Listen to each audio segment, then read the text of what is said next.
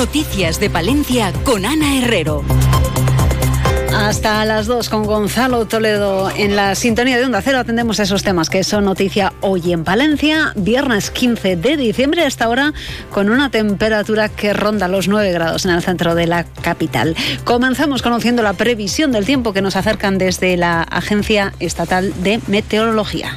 Buenas tardes. Durante esta tarde en la provincia de Palencia disminuye la nubosidad en el norte montañoso, quedando intervalos nubosos. En el resto cielo poco nuboso. Las temperaturas suben ligeramente de forma más acusada en montaña. Se espera hoy una máxima de 11 grados en Palencia y Carrión de los Condes, 10 en Aguilar de Campo, Cervera de Pisuerga y Guardo. Viento de componente nordeste. Mañana las temperaturas diurnas suben en montaña, bajan en la meseta, máximas de 14 grados en Cervera de Pisuerga, 11 en Aguilar de Campo, 10 en Palencia. Las mínimas se mantiene sin cambios o en ligero descenso, pudiendo ser más acusado en el norte, con heladas débiles generalizadas, cero en Aguilar de Campo, menos uno en Palencia y Cervera de Pisuerga. Mañana tendremos por la mañana intervalos de nubes bajas, sin descartar alguna llovizna ocasional al principio en el norte, con brumas y bancos de niebla localmente persistentes en la meseta a partir del mediodía, cielo poco nuboso, viento del nordeste tendiendo a flojo variable. Es una información de la Agencia Estatal de Meteorología. Grupo Salmillán, Tanatorio Funerarias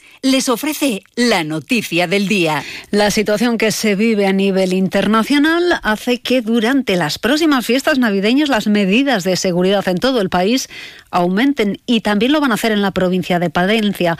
Así se lo ha trasladado esta mañana el subdelegado del Gobierno en la reunión de coordinación de seguridad que ha tenido lugar a los responsables del ayuntamiento. Ángel Miguel afirma que la guerra entre Palestina e Israel ha llevado a la Secretaría de Estado de Seguridad a pedir medidas más estrictas para evitar cualquier tipo de problema, unas medidas que ya se empezarán a contemplar en el cross de venta de baños. Por ejemplo, chequeos un poco aleatorios eh, cuando se vayan a producir algún tipo de aglomeraciones de personas o tal y ver por, cuando alguien te pueda sospechar alguna actitud o alguna cosa, por ahí van un poco los tiros, aparte de reforzar todo lo, que se llama centros estratégicos, transportes, ferrocarriles, tal, tal, y, vigilar ya este fin de semana, por ejemplo, ya, eh, el hacerla hoy eh, con esta urgencia es porque este domingo ya tenemos la, el cross, el cross de venta de baños, por una parte, que ya que también se junta mucha gente allí y la calabalaza, la, la aquí en Palencia.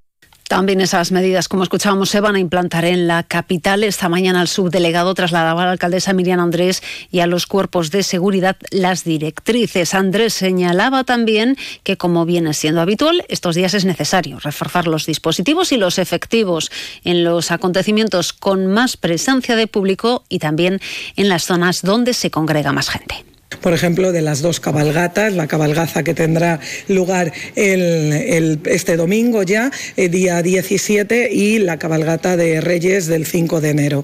Hay que reforzar también no solo esos eventos que hemos dicho, sino esos días la gente sale más, eh, se bebe más, eh, bueno, pues los locales de ocio están más llenos y lógicamente hay cuestiones que hay que abordar para que eso no todo discurra con la normalidad que se espera. Grupo San Millán sigue creciendo en la capital y también en la provincia. En la calle Extremadura 12, nuevos velatorios crematorio con amplias y confortables salas. También en venta de baños y Villamuriel. Grupo San Millán. Siempre a su servicio las 24 horas del día en el teléfono 979 166 200.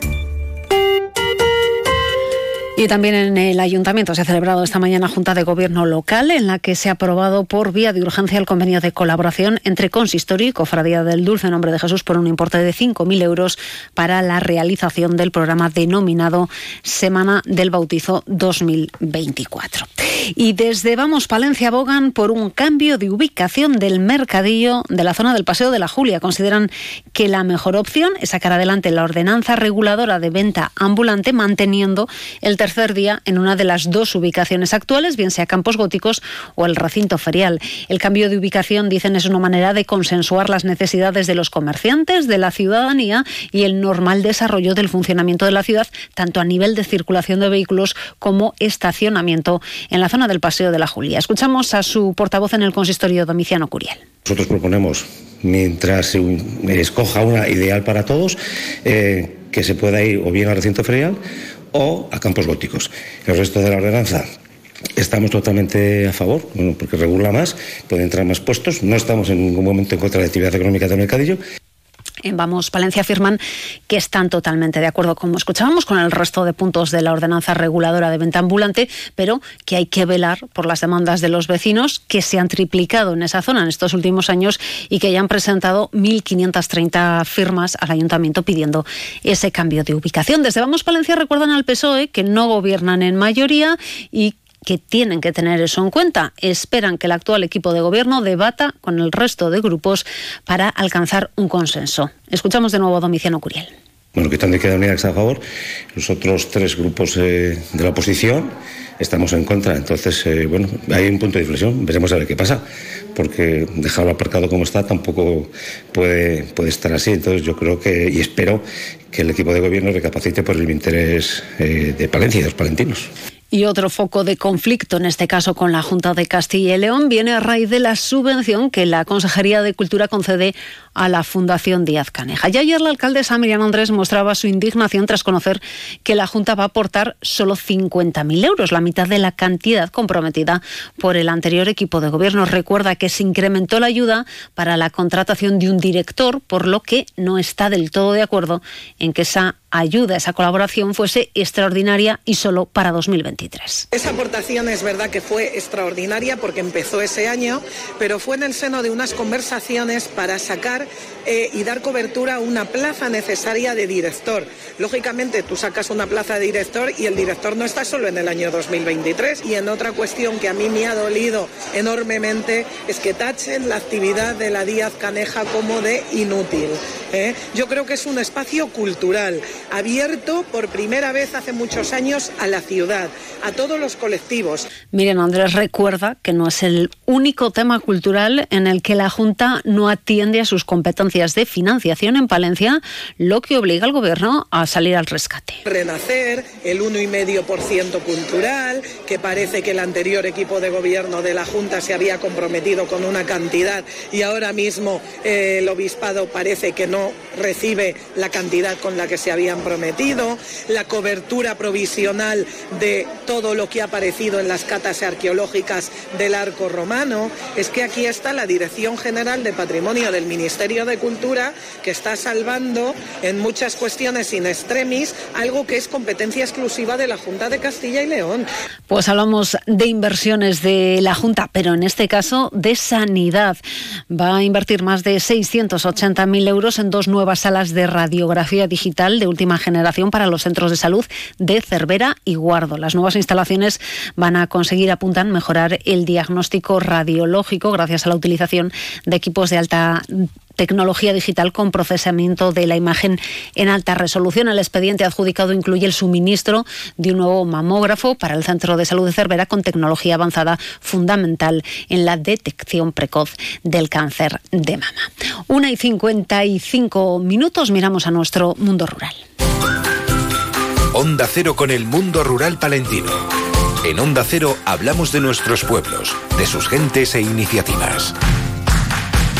Turismo Compe vuelve en Navidad. La Diputación ha preparado un amplio programa de actividades culturales, turísticas, sociales y familiares. Una apuesta por los recursos turísticos de la provincia marcan la programación de la institución para estos días. Así, San Pedro Cultural acogerá catas de vinos de las denominaciones de origen Arlanza y Cigales los días 26 de diciembre y 3 de enero. Ángeles Armisen es la presidenta de la Diputación. Un programa de actividades de ocio en estas fechas familiares y de amistad, porque la Navidad en Palencia también es turismo con P.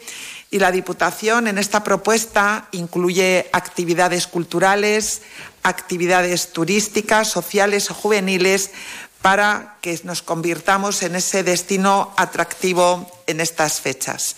Un programa variado y que se vincula fundamentalmente a la promoción turística de algunos de nuestros recursos. También como novedad este año, el Museo del Canal de Castilla acogerá talleres para los más pequeños de la mano de Marina Mielgo. Son un total de cuatro talleres los días 27 y 28 de diciembre y 3 y 4 de enero, en el que vamos a trabajar distintos aspectos relacionados con el canal y con el turismo en, en la provincia de Palencia. Está dirigido a niños y niñas de entre 6 y 12 años y va a ser los días que he comentado en horario de mañana, con inscripción previa, eso sí. Talleres familiares que también acogerá la cueva de los franceses. Junto a ello, la institución vuelve a ofrecer a los palentinos la posibilidad de conocer el Palacio Provincial con visitas guiadas para contemplar diferentes salas del edificio y su especial decoración navideña.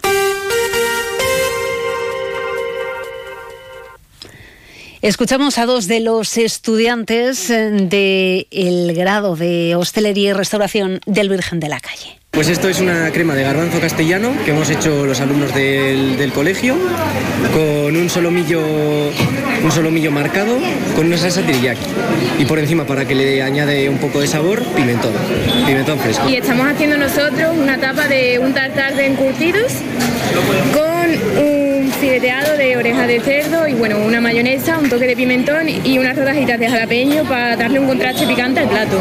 Son Julen Fernández y Adriana Pérez, estudiantes, como decíamos, de hostelería y restauración del Virgen de la Calle, que esta mañana han llevado los fogones a la Plaza de Abastos para ofrecer una degustación a los palentinos que se encontraban haciendo sus compras en el recinto. Es una de las actividades que se marcan en la celebración de los 125 años de la Plaza de Abastos. Los productos han sido aportados por los comerciantes del recinto tal y como señalaba la concejala de Impulso Económico, Judith Castro. Que hacer un poco un homenaje a, estos comerciantes que no dejan de, ofrecer una buena calidad de producto, un buen servicio a sus clientes y que esperemos que continúen otros 125 años más. Y en los deportes, este fin de semana, domingo 12 y media, Zander Palencia recibe a Casa de Monzaragoza. Los palentinos buscan sumar su segunda victoria ante un Zaragoza que llega con cinco partidos ganados. Encuentro en el que se estrena el banquillo colegial Luis Will, que Luis Gil, que afirma que en ningún caso es una final. Finales son todas. Al final, la Liga CB, ganar en la Liga CB es muy difícil. O sea, ganar un partido en esta liga, yo he dirigido ya muchas ligas en el mundo y la Liga CB es la liga más difícil. Táctica, es muy difícil. Y ganar un partido en esta liga para cualquiera, para ayer, para Vitoria, eh, para el Barça el otro día en Zaragoza, que perdió, es muy difícil. Finales no, está claro que contra partidos pasen menos tenemos para ganar. Y cada partido para nosotros es importante. Y además no vamos a distinguir rivales, no vamos a distinguir. Lo que sí tenemos que hacer es que en casa nos convirtamos eso en un fortín, en el que nuestra casa se respete, en que sea muy difícil ganarnos aquí y que si nos ganan es porque son mucho mejores que nosotros. Y cita también este domingo se celebra la 43 edición del Cross de Venta de Baños. La localidad se viste de gala para una de las últimas pruebas del calendario internacional. A las 12 y media tendrá lugar la salida de la carrera femenina y a la 1 y 20 de la masculina. En fútbol, el sábado a las 3 y media Mirandés B. Becerril, a las 4 Burgos B. Cristo y el sábado también a las 5 Palencia Cultural Leonesa B. Y en fútbol sala, sábado a las 6 de la tarde el Deporcil de Guardo recibe al líder, el Lugo. Con el deporte terminamos, alcanzamos ya las dos, tiempo para la crónica nacional e internacional aquí en la sintonía de Onda Cero.